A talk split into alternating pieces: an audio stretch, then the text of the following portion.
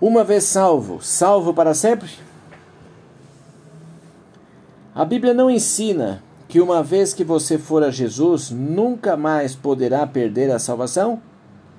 João 10, 28 diz: E dou-lhes a vida eterna e nunca hão de perecer, e ninguém as arrebatará da minha mão. Bom, ao ir a Jesus, aceitar o seu perdão pela fé e receber a sua graça, recebemos o dom da vida eterna. Efésios 2:8, Romanos 3, 22 a 25. A salvação é uma dádiva. Não é algo que nós ganhamos pela nossa obediência. A salvação é pela graça mediante a fé.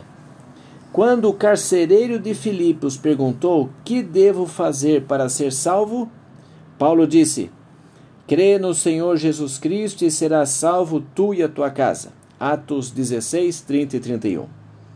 Crer é uma função da vontade. A mesma mente que pode é, que escolhe acreditar pode optar por não acreditar. E a incredulidade leva à morte espiritual. Atos 3, 12 a 14. Se não mantivermos nossa confiança em Deus até o fim, iremos desenvolver um coração incrédulo. Aquele que perseverar até o fim será salvo. Mateus 24, 13. Nós só somos salvos se nos lembrarmos do que foi pregado e vivermos uma vida de fé. 1 Coríntios 15, 1 e 2.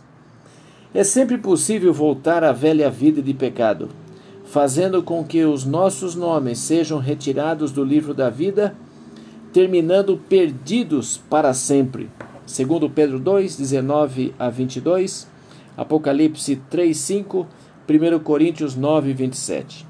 Em João 10, 28, é dito que quando aceitamos Jesus, recebemos a vida eterna.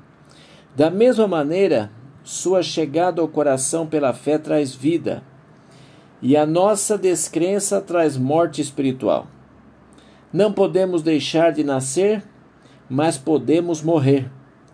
Nada pode nos tirar de Suas mãos, exceto por nossa própria decisão.